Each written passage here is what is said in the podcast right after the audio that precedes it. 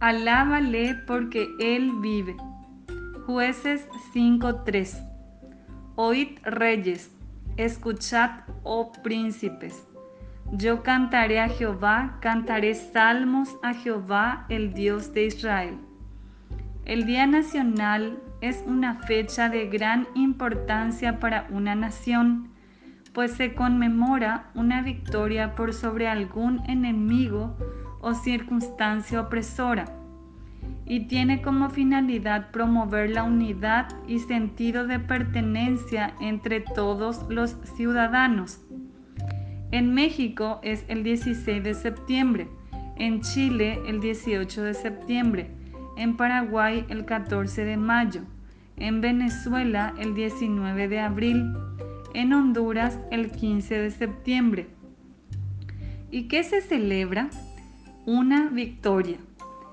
En su mayoría ese día se celebra la independencia de la corona española y tras esta victoria estuvieron nuestros respectivos héroes nacionales, que recibieron ellos honores, reconocimiento y alabanzas. Tras la victoria por sobre Císara, Débora y Barak entonaron alabanzas a Dios. Oíd reyes, Escuchad, oh príncipes, yo cantaré a Jehová, cantaré salmos a Jehová, el Dios de Israel. Dios fue quien les dio la victoria y ellos agradecidos devolvieron alabanzas hacia Dios para que todos oyeran y entendieran qué grande es Él. ¿Cuántos motivos tenemos nosotras para alabar a Dios?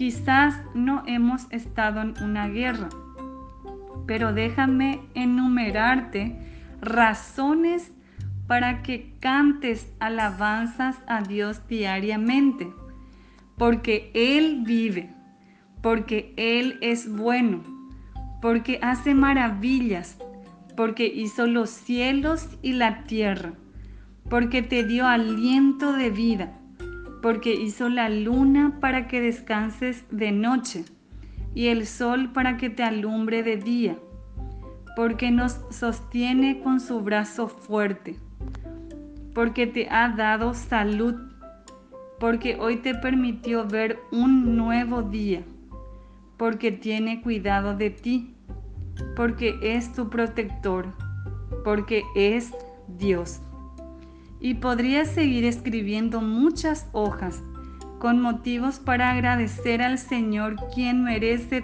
toda la gloria, alabanza y majestad. Hermana, te invito a que ofrezcamos siempre a Dios por medio de Jesús sacrificio de alabanza, es decir, fruto de labios que confiesan su nombre. Hebreos 13:15